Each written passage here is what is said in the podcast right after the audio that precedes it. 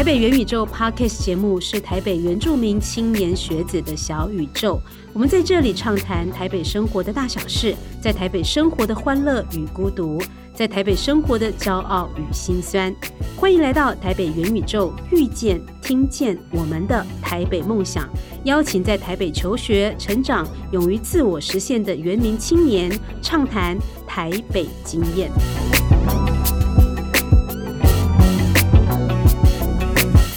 欢迎收听台北元宇宙，我是马昆蒂夫戴斯安乌尼囊。大家好，我是老瓦古信罗嘎达瓜拉拉鲁木嘎老哇古信。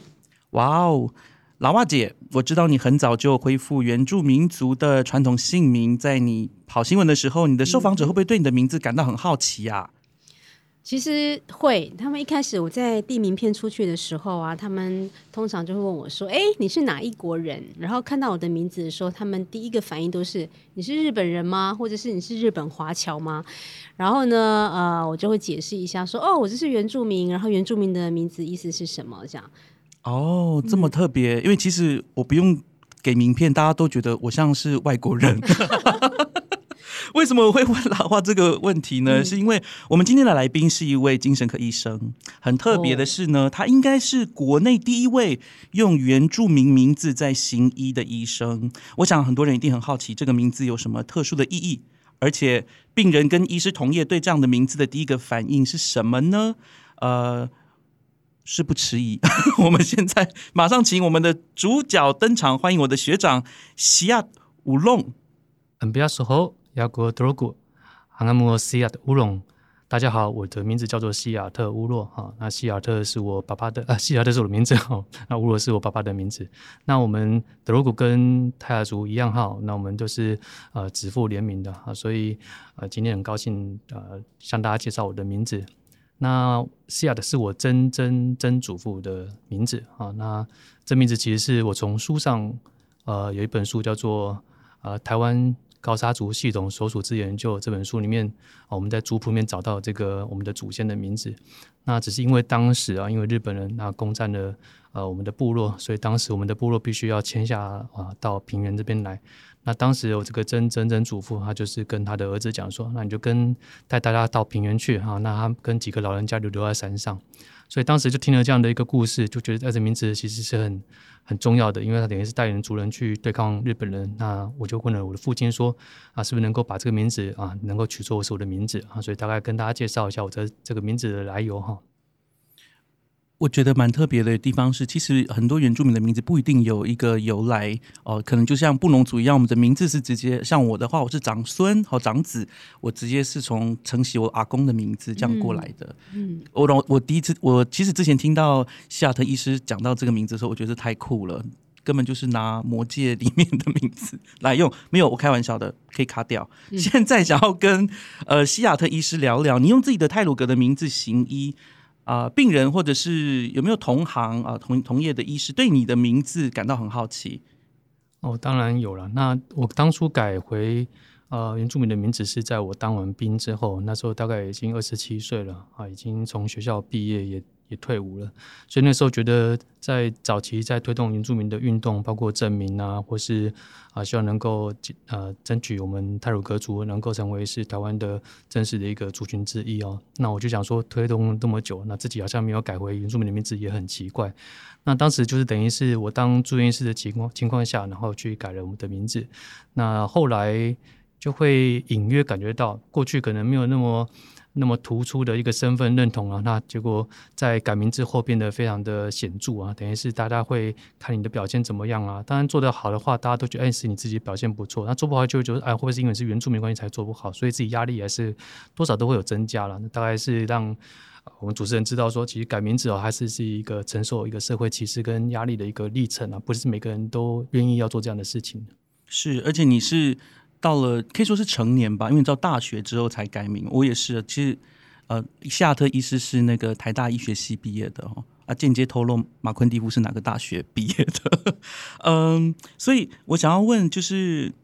你自己有，因为我有遇我我有，其实身边很多朋友有改过名字，可是因为很多诸多的不方便啊，老板的要求，然后他后来又把它改回去他原本的汉名。你自己有没有这样子的一个类似的经验呢？嗯，我自己倒是没有啊，只是因为在呃职业的过程里面啊，也会因为。呃，到底病患会不会常常问啊，你是哪里来的人啊？或是看的名字就是啊，这是一个外国的医生啊？那会不会降低他们来看诊的一个意愿呢？其实多少都会听到，但我自己觉得那是一个呃自我实践的过程啊，就是参加了这么长的一个社会运动。那如果说能够在自己的人生里面呃这样一个呃改变的一个历程呢，我觉得也是呃对自己一个交代啊，所以倒没有去想过就要把名字再改回去汉名。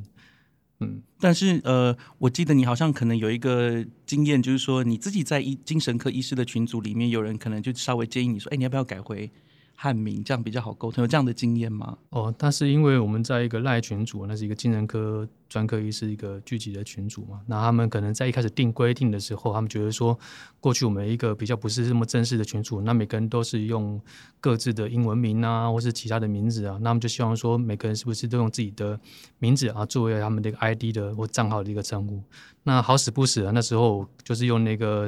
呃西雅图龙的这个拼音啊，就写在上面，他就要求我。啊，一定要改回改到中文字啊，就是他觉得那个不是我的名字啊。可是按照现在的法律也是规定说，其实那个就等于是我们的呃。的代表或者我们的姓名啊，但是因为你要跟他们沟通的情况下，他们觉得说啊，是不是你不合群啊？怎么你不愿意跟大家和同样就是用中文啊？一定要用用罗马拼音啊？就三不五时，只要你发言，他就可能会来戳你，来说啊，请你要改成呃中文姓名，然后大家会觉得呃会比较好念。我想说哦，莫名其妙，你们看电影看那么久，看英文那么久，那为什么这个字发音对我来说那么的困难？而且我名字也不算难发音的，不像布农族啊那个那么长，有时候那个 那个母音啊跟子音要怎么结合起来都很困难啊。我觉得这。导致是一个间接的一个歧视啊，应该说算是为歧视，但是一样会让人家不快了。嗯，不过我很好奇，是说因为像我们就是可能在学生时代，然后有上过一些呃，不管是经过社团的洗礼，或者是说我们的同才的影响哈，那呃，我们是有经过一些训练的，应该可以这样讲，就是面对。一些社会的一些质疑，或者是大家凝视我们原住民身份的这样的眼光的时候，我们知道怎么样去回应，而且那个回应呢是比较健康的，然后也是比较正面的。但现在很多的孩子，他们一出生，他们就是原住民的身份，可能父母亲没有呃跟他们讲太多，然后他们在学校或是在呃就是自己同才里面受到这样的疑问的时候。就是医师，您怎么建议？不管是你从精神科医师的专业建议，或者是说你自己过来人的经验，你建议年轻人应该要怎么样去回应这种同才的一些呃疑问啦，或者是我们认为的微歧视？嗯，我自己在想这个问题应该不会呃，不是我们原住民本身可以单方面解决的事情啊，他还是要回到一个社会的。呃，集体的样子啊，就等于他们对呃少数族群啊，或是说特殊的身份的人啊，包括性别啊，那当然包括我们原住民啊，那他们都是有既定的刻板印象。那我觉得在改名的这过程里面呢，其实要呃考量到就是每个家庭啊，在无论是移民的移民到都会区的先后，然后他们接触到所谓歧视的强度啊，哈。那他们来决定是不是要做这样的一个选择，因为我这部分我就比较不会说一定要怎样倡议才是正确的事情，因为每个人先来到都会区，然后遭受到的一些不当的对待啊，其实是不一样的。我当然会会鼓励说，我们自己啊父母亲如果能够在这样的历程里面找找到自己的认同，然后也可以有一个比较呃扎实的一个自我一个实践的情况下，那再来帮小孩子来决定要不要改名字，我就会比较呃比较。稳打稳扎了，因为有时候我们自己小孩子改名了，就父母亲还是原来的名字。我觉得就让小孩子去承受这样的一个呃歧视的压力跟苦痛的时候，但父母亲其实也没有办法有呃比较适合的一个算是协助啦，或是安抚啊。我觉得对于原住民在这个当代的竞争上面，好像无形之中又多了一个额外的一个精神上的负担啊。我觉得呃是心疼的啦，因为我们不可能说啊今天有有单一一个解决事情的方式啊，所以。呃，这部分当然就是鼓励说，我们呃每个人啊都能够呃回到这个社会文化的状态里面去倡议所谓多元化的一个认同。那尽管到现在，呃不光是原住民啊，很多新住民啊，我觉得不同的文化在台湾已经落地生根了，但是我们还是要去去意识到，就是传统的一个汉族中心的一个主导的情况下，对我们原住民或对于其他的呃比较晚到的一些新住民来讲，他其实还是带着一些比较呃过去的一种不当的看法。我觉得应该是从教育里面着手。那名字我觉得是其中的一部分，所以我觉得是先求有在就好。每个人能够实践的阶段，或是每个人能够。呃，承诺的东西其实是不一样的，但是我们还是以一个比较支持的、鼓励的态度去面对我们原住民同胞决定要不要改名字。那就未来当然希望它能成为是一个一个趋势，那也希望说我们可以彼此去肯定，然后去去鼓励，而不是说我们去说按钮改或没改到底是好或不好啊，这是我的态度了。嗯嗯，哇，刚刚大家听到的是我们的西雅特乌洛医师啊，泰鲁格族的医师在分享东西。我刚刚。完完全全的被震折住，就是一个人的语速可以如此之快速，所以大家可以知道他平常职业的时候，他的那个呃判断力是非常的快速啊，精准。我我刚刚有称呼那个夏特医师为学长啊，原因是因为呢，我们两位都曾经在台大的原住民学生社团原声带当中认识，然后跟学长是大概差了四年。我我们刚刚也听到呃，刚刚呃呃夏特医师有提到他改。泰鲁格族的传统姓名也跟他在大学时候的社团运动啊、社团经历有关。想要请西雅特医师来谈谈，你那时候在台大参加过什么社？呃，参加原住民社团是什么？以及你后来又参与了这个泰鲁格族，也可以说证明运动，是不是？对，那你你可以分享一下这两段的经历对你的影响，以及这两段经历发生了什么事？我觉得在社团经验里面呢，他。呃，在大学时期算是一个启蒙啊，尤其是呃台大的原声带啊，原声带就是像大家听到电影原声带的原声带。那当时的声音就是说，希望把原声的声音带到世呃世界各个角落，还是台湾各个角落哈。那我们有一个雄心壮志，所以当时就是在呃学长姐的带领下面，开始参加一些社会议题的倡议，包括说园艺的参与，包括街头运动。那我觉得那个时候。第一次啊，因为我自己在高中的时候，那时候大概我们这一届只有一个原住民啊，所以也没有什么所谓同才啦，或者说其他的原住民的同学啊，可以互相取暖啊，所以一直要到大学的时候，才可能有这么多呃，可能关心原住民的伙伴啊，那才可以啊去渐渐的去了解我们原住民在这个过程中受到的一些苦啦，或者是说，或者是说一些委屈啊。那我们也参加说，跟当时，呃，我们有些在到劳镇去参加呃街头的运动啊，那还我土地啊等等的。那当时也有他参加过是上海文化杂志社的他们的呃一些介绍啦，也认识一些老师啊。然后在比较晚期的时候，就参加所谓的呃台湾原住民族政策协会啊，包括去做更多政策上的倡议。那里面有一个对我影响也很深刻的就是所谓泰鲁格族学生青年会啊，大概是从我大二大三开始接触啊，因为当时因为泰鲁格族还不算是一个正式的一个族啊，所以在学长的引荐下面，我先到了泰雅学生会里面去参加活动。那当时他们就是说啊，每年办的一些例会啊，可能就是以呃参加母语的课程啊，然后其他文化的活动为主。那我就好奇就问学长说，哎，我好像。听我爸爸讲，我们德鲁古的那个话跟打印的话是不太一样的。他说没有关系啊，就学我们的话也好然后。那当时就是可能因为这样的一个呃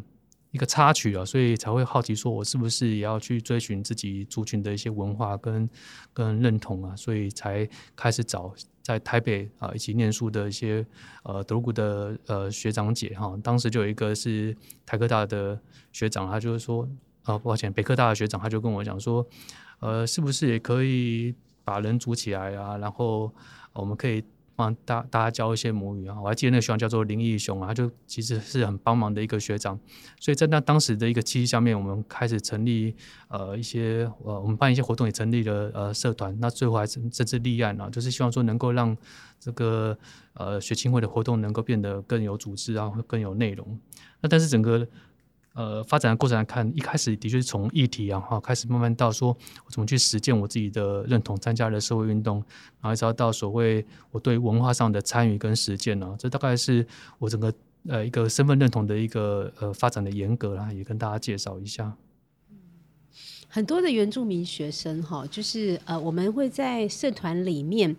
花很多的时间，然后在我们学生时代成为我们的一种热情哈。那我觉得，对于可能嗯，大概十几岁离开部落，然后到台北念书的孩子来讲，可是那是一那可能是一种呃，就是找到一种归属感哈。然后后来发现，就是哦，这里面都是呃，大家都是跟我一样，然后从十几岁就来台北。呃，念书这样，那因为我当时的，我当时是讲，就是我来台北的时候，我去参加社团，就发现有好多人跟我一样，是国中毕业或是高中毕业，离开自己的家乡，然后到台北认识一群原住民的呃朋友，然后那等于是我们的一个同温层。可是我觉得医师很特别，是因为你是嗯从小就在台北出生长大嘛，哈，那你比较没有像我们呃，就是呃。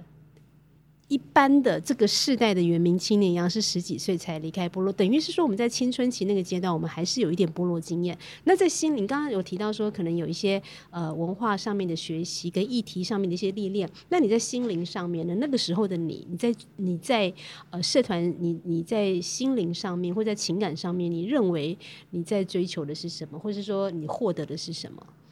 嗯，嗯，谢谢这样的那个讨论啊，因为我们。呃，算是都会的原住民啊，的确跟所谓从部落啊离开啊到都会区安念书民可能有不同的一个发展的走向。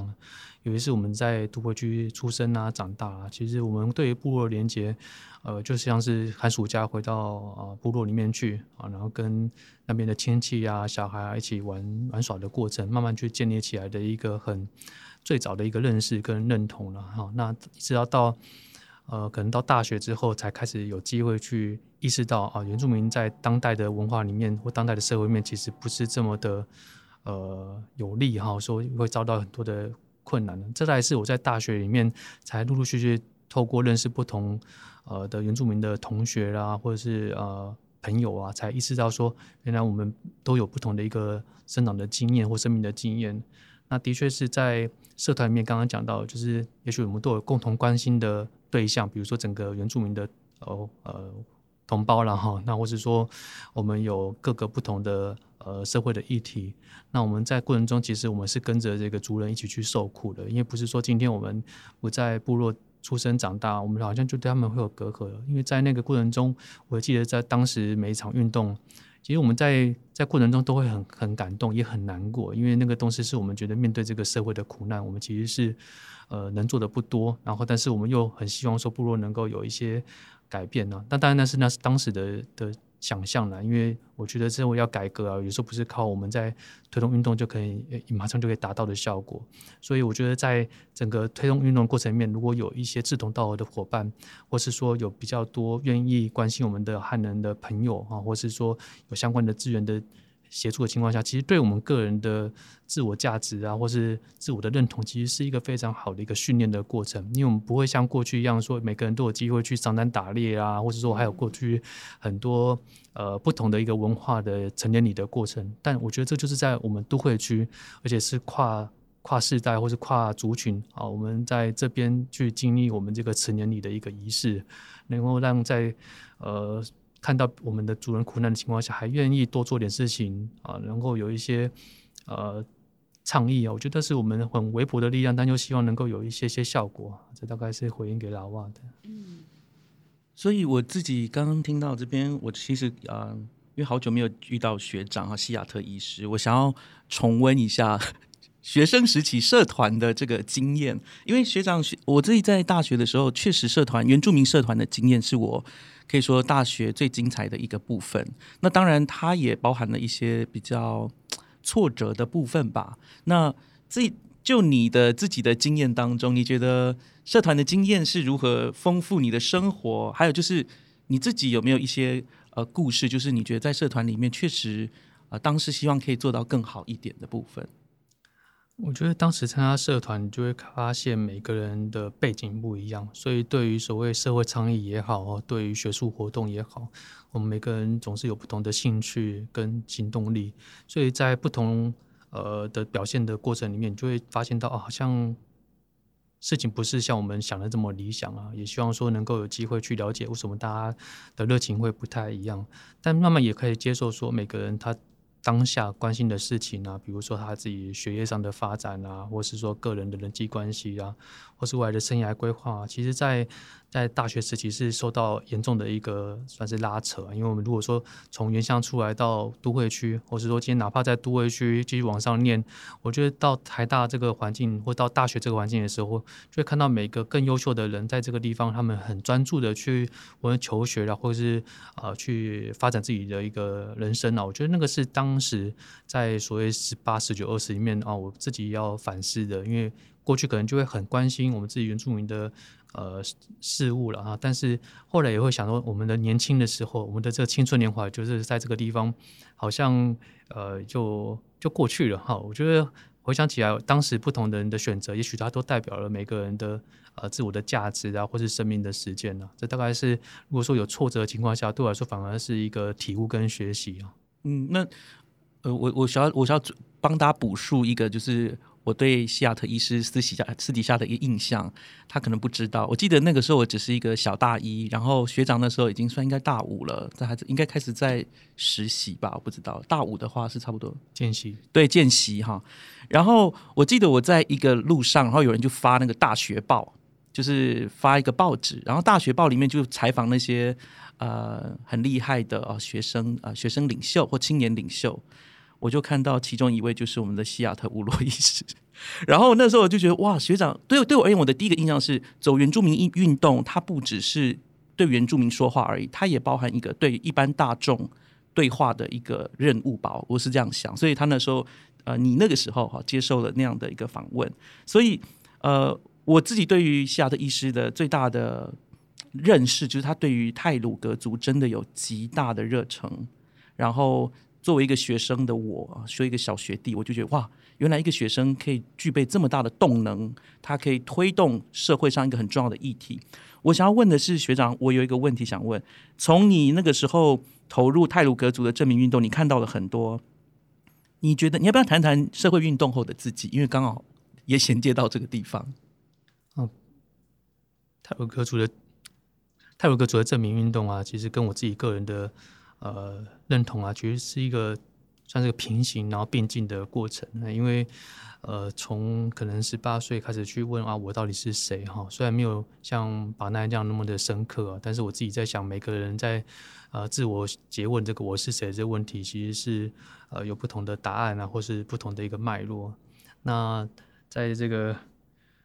当时啊，你就在推运动的时候，你会发现说，每个人对于族群的想象，尤其是个边界啊，无论是。当时我们从泰雅族要分出来，或者说在我们呃当时有称叫赛德克也好，泰鲁格也好，或者说呃德鲁古、斗达跟德克达亚啊不同的这些呃群体里面，我们要怎么去取得一个平衡点啊？所以当时在推证明论的时候，会发现部落有不同的声音啊，尤其是啊不同的组织、不同的政治人物，他们想象的跟跟学术呃学者的这些想法是有一个落差的情况下，那我们到底能够扮演什么样呃？沟通的桥梁，那当然在证明运动中也会有很多取舍，比如说我们到时候当时可能不得不选择了一个泰鲁格族作为一个中文的称呼，无论是结合可能泰鲁格族国家公园这样一个中文的字的一个发展，或者说我们希望能够在短时间之内啊能够汇集到更多族人的认同，所以那那个历程走完之后，其实会觉得它还是会伤害到每个人对于我们族群认同的边界的想象。啊！但是你也发现到，我们族人在这过程中能够去倡议跟实践什么是我们可能是老人家啊口耳相传的这个身份的认同。但这我我也必须要承认说，其实也有不同的呃群体，他们有不同的自我称呼的的一个想法啊。所以在那过程中，我们看到有人很开心啊，有人会很难过啊。但是因为自己在在算是后台这样看的历程里面，当然是会觉得很。很心疼，因为当初这并不是我们在推动证明运动，是希望有人受伤的。但但是，毕竟这次是一个政治妥协的一个发展的脉络，我自己后来就会觉得很谨慎，因为我们在做社会倡议的情况下，呃，事情倒不是只有所谓对跟错这样是黑分明的这种黑白分明的这样的呃过程哦。我觉得这个是当时呃在二十四岁的我哈一个很大的一个冲击，因为。看着有人会难过啦，或是误会啦，其实那都是啊，认为都是一个不必要的一个发展的脉络跟跟伤害了。我觉得你们两位啊，刚刚一直在讲说，你们在念台大的时候，那个台大那时候的原住民学生社团原声带嘛，哈，就给你们很多的，就是历练，然后里面也有很多的故事。那我刚刚听到那个西亚特医师啊，在讲到呃他的社团的经验的时候，其实都是很正面的，而且很成熟。然后呢，他也讲的非常有深度。但我很想听的是说，我们在社团里面学到很多，但是有很多受伤的故事吧，不管是那个感情的，我不是说那种男女之间，我是说那种比如说。呃，对于社团里面发生的一些事情，你可能在感受上有受到伤害的，应该也有吧？嗯，会讲一下下。我觉得社团的伤害应该是我们在接触异文化的过程，我哪怕是原住民本身，不同的族里面都会有不同的想法。嗯，那到底不同？呃，人之间要怎么去沟通？那也许会有误会，或是有争执啊，或是有一些争吵的一些历程呢。我觉得那都是会伤害到彼此，就是当时为了要呃一起为原住民做一些事情的一个动机。那我觉得另外就是在参在参加外面的社团的时候，也会意识到说，有时候在。推动原住民议题的时候，还是会有一些基本教育派哈，对于什么是正确的，什么是呃真的原住民啊这样的一种想象啊，都可能会去排挤到其他我们像像我自己可能身份是一半一半，我不觉得说我们一定会切得很很清楚，但是我觉得在不同的选择之间，我们只要只要找到一个平衡点，但这个历程其实又很难被被了解，尤其是都市原住民过去这至少我从。大学到现在也大概二十五年了哈，你会发现说，呃，每个人在在这个发展的脉络里面，他们很难去理解说，都市原住民在这过程中经历到的一些委屈啊，或者是说呃辛苦啦，其实跟部落我觉得是是还是不太一样的。那这大概是呃回应给主持人说，我们在发展的历程里面，其实会意意识到原住民其实是一个一直不断在流动或变动的过程呢，比较没有说像我们过去呃认为。呃，泰雅族应该要怎么样？阿美族要怎么样？这样的一个想象啊，那尤其是在都会区念书的呃所谓的学长姐啊或同学啊，他们其实也是经过不同的洗礼啊，每个人受的委屈啊跟。辛苦都不太一样，所以那时候我觉得大家都欠缺了沟通的时候，那个时候就会产生一些口角了。这大概如果说今天是有一些伤害的话，大概是这部分了。那感情的话，大概就要回到 问一下那个我们没有开玩笑的，对。呃，其实我刚刚呃在听学长在讲的时候，我觉得。其实大家对原住民的大学生的生活啊，特别是社团生活，可以有一个比较立体的想象。就是说，其实我我自己个人也是啊，就是说，我们不止如果我们是关心泛原住民议题的话，我们会参加各族融合啊、五族融合、几族、十六族融合的社团。但是你想要去追寻自己族群的文化的时候，你会参加自己族群的学生会。嗯，所以学长参加的是泰鲁格，那是我们布农族，但就是。我们有农男哈，不农族农男农妇，有农妇的，就不农族的读书会。那呃，确实哎，就是你说会不会有一些呃伤心的事情？可是后来就觉得，就像家人一样，有时候你会伤到自己的家人，但是因为是家人，就会忘记。我们会是快快乐。哎，我听过一个故事，我不知道是真的还是假的。有一些学长，就是说有些社团那个学长学弟制，就是很。非常的明显，哦，然后比如说学长会给学弟五十块，然后叫他去买一打的饮料回来，这样，然后学学弟就会很疑惑，这样，你们有这种经验吧？然后可是又不能拒绝。我我这个这我我我番外篇，对对对，我要跟大家讲一下。不是每个社团都那么可怕哦，而且这种以在早期确实哦，就是那个有很多是部落出来的小朋友们，嗯，哦，就他们到大学之后，他们不知道为什么从哪里学到，我我认为是个陋习，好，我有曾经被要求过这样，但是学长叫给我一百块去买一箱。饮料的时候，学姐会偷偷塞给我五百块。哦，她说：“你去买回来，不要怕。”这样。哦，但是那你要学姐有打工有零用钱才行啊。对，不过他们都知道这个大概就是个套路了啦。是哈，所以我们都会安排就是黑脸跟白脸这样。但是我不知道在呃在夏特医师那个时代，他是不是经历过那种比较。深刻的痛苦，但是在我这一代，已经我觉得算蛮人，已经算比较人道了。嗯，而且还有说，比如说你们呃已经到很晚了，可是明天要考试，然后就很很难过，很想回去。可是学长学姐在那样的情境之下，会使出一个很严厉的眼神，说你们不能回去，这样就硬着头皮在那边一直陪到底。哇！这个适合播出吗？啊，可以啊，就是我这才是真心话，好不好？元宇宙也包含一些 光怪陆离的事迹。我我我，可是我想听西雅特医师的回应，对对，因为学霸，我们更想听到学霸对呀是怎么回应。对呀，你看，啊你都念到台大医科了，像我们这种不念、不会读书也不爱读书，就是好啊，那我就陪你混混啊。不是我在想说，念到台大医科还要迫于学长姐的淫威吗？哎，我觉得刚开始我们接触到。呃，所谓原住民的想象啊，都都还是有不同的反应啊。尤其是当时一定还是有有有一些学长姐会希望是呃以部落的一个他们经验到的生活，然后想要跟我们分享，包括喝酒这个这个过程呢。那我自己联想到其实是小时候在部落烤火的经验啊，因为也许在在呃台大没办法生活，我们只能说用这种方式去延续，就是呃。亲人之间的一些交流，然后然后能够一些沟通，啊，当然也会有一些需要学会拒绝的过程呢。因为就像我们现在大家可能耳熟能详那种情绪勒索啊，那更不要说是那种呃，有时候是一些呃言语上的一些。呃，不尊重，我觉得大家都是我们在在人生的发展里面一定要要去学会的事情呢。那只是因为如果没有好的学长姐带的情况下，其实每个人都还是会会受伤。所以当然也鼓励说，我们呃原住民的这下一代啊，我们自己每个人在不同的领域或是不同的生命的阶段，其实都会学会说，呃，要怎么去呃在团体之间，大家又又能够保有自己本来的样子啊。这的确是一个呃很值得我们大家发展或是去关注的议题。嗯，呃，我觉得西雅特医师就是说，呃，我其实在这之前我并不认识他，哈，那好像也在我们的原住民的媒体里面也比较比较少听到西雅特医师的这个故事，呃，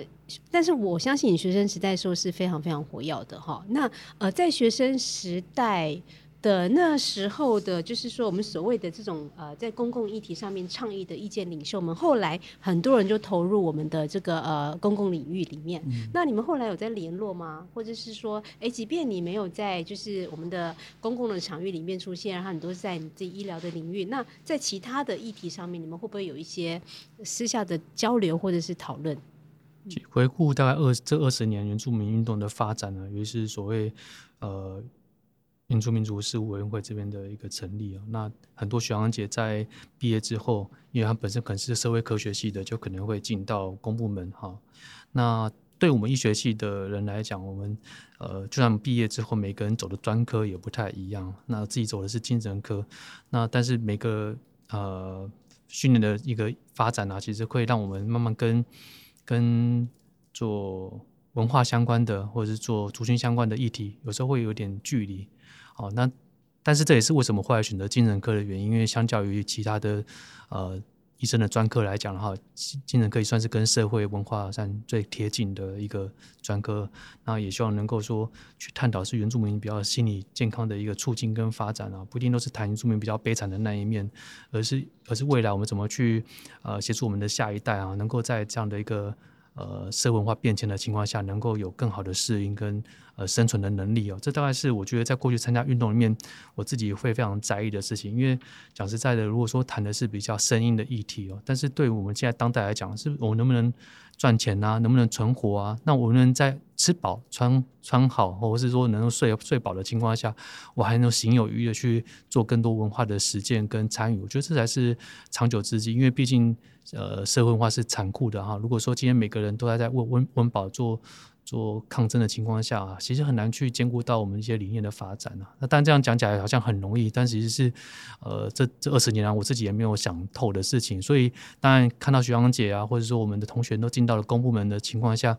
呃，也许每一个人就是在不同位置上都有不同的考量，而且他们应该他们自己在推动上面的一些艰艰苦啦，只是不足外人道而已。那我们我觉得在呃未来的发展面，因为我自己小呃自己在大学毕业之后，那就是。呃，有一位台台大人类学呃的一个谢志忠啊教授哈，他现在已经退休了。他就是很关心我们原住民议题，就像呃谢老师就提的是有一本书，有一个文章就谈的是认同的污名的哈。那他就对我们的学生啊非常的关心啊，也非常的肯定啊。那就提醒我说，其实原住民不一定都都要去搞文化，而是搞呃社会运动。好，其实每个人至少把自己的专业先顾好。啊，然后能够稳扎稳打的去去接受每一个试验跟训练哈，然后未来是有比较稳定的发展的哈。他这样是算是提醒我说，呃，有一些把一些注意力啊放在啊自己身上，也放在自己的家人身上啊。我觉得这算是一个很棒的提醒，因为毕竟过去在运动的情况下，有时候就会拼了命的，就是把把运动当然是目标一样在冲，但是自己的人生可能就会错过了，或自己的身体就会被拖垮了。哈，就是大概看到说有些。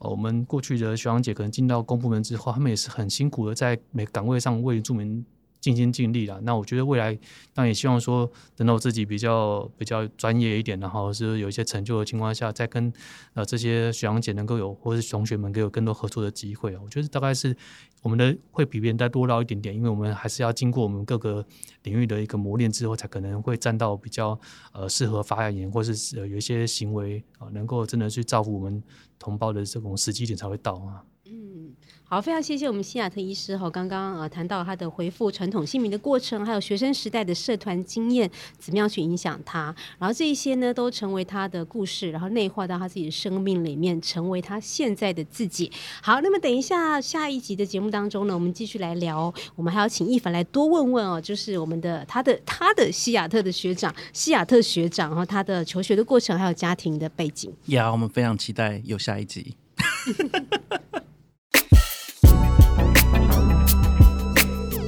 台北原教大小事，